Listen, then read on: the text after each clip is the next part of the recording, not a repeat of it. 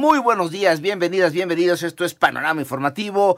Yo soy Pepe Toño Morales. Viernes, viernes de Nuestra Señora de la Luz, de inicio de mes. Lalo, buenos días. Muy buenos días. Vámonos a la información que sirve oficialmente. Ya iniciaron las campañas electorales rumbo a la presidencia de México, la primera en hacerlo.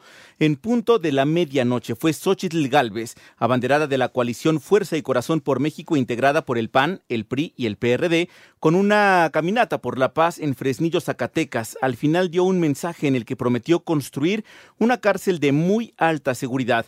Por su parte, Jorge Álvarez Maínez, candidato de Movimiento Ciudadano, arrancó su campaña en redes sociales. Una nueva foto de perfil y un video. Allí afirmó que la elección no está definida todavía. Se espera que tenga su primer acto multitudinario a las 6.30 de la tarde en Jardín Central en Lagos de Moreno, en Jalisco, mientras que Claudia Sheinbaum candidata de la coalición Sigamos Haciendo Historia, integrada por Morena, el Partido del Trabajo y el Partido Verde Ecologista, pues arrancará campaña a las 4 de la tarde con la presentación de 100 puntos en el Zócalo de la Ciudad de México.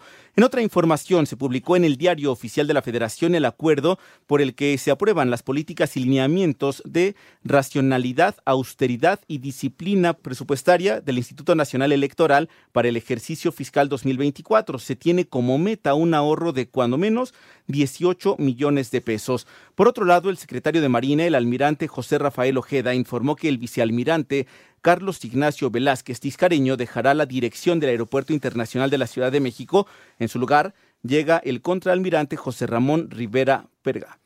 Vamos a más información con René Ponce. La impunidad en México se llega a cifras alarmantes. Según datos del reporte Hallazgos desde lo local Ciudad de México 2022, presentado por la organización México Evalúa, los delitos con mayor incidencia son la violencia familiar, robos, fraude y amenazas. La cifra negra de denuncias alcanza el 92.2%, con un índice de impunidad del 99.1%. Es Cristel Rosales, coordinadora del programa de justicia de México Evalúa. Necesitamos cerrar esta brecha que eh, separa a la sociedad de las autoridades. Observamos un nivel de cifra negra pues que no ha dado tregua, sigue observando niveles superiores al 92%. Para 88 9 Noticias, René Ponce Hernández. Gracias, René. Los empresarios ya dieron su opinión sobre la reforma que busca duplicar el aguinaldo. Ivonne Menchaca.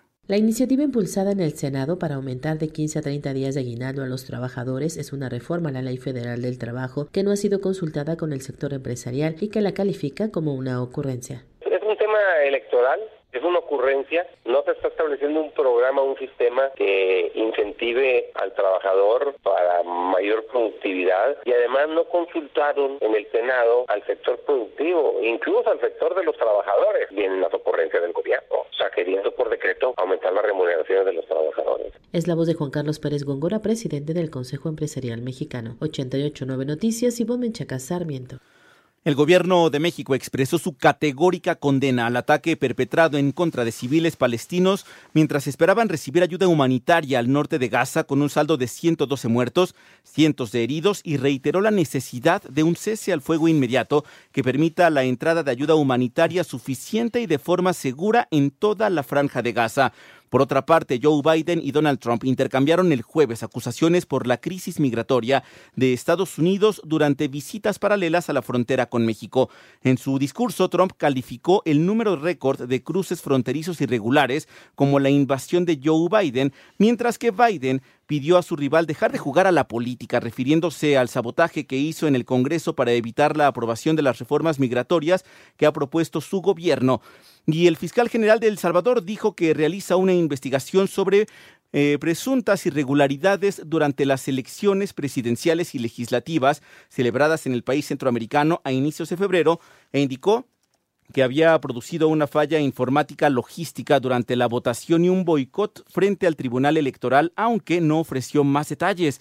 Al menos 44 personas murieron y decenas resultaron heridas durante un incendio en un edificio de siete plantas ubicado dentro del barrio exclusivo de Dhaka, esto en la capital de Bangladesh. Eh, autoridades detallaron que el siniestro comenzó en un restaurante y posteriormente se expandió a los pisos superiores.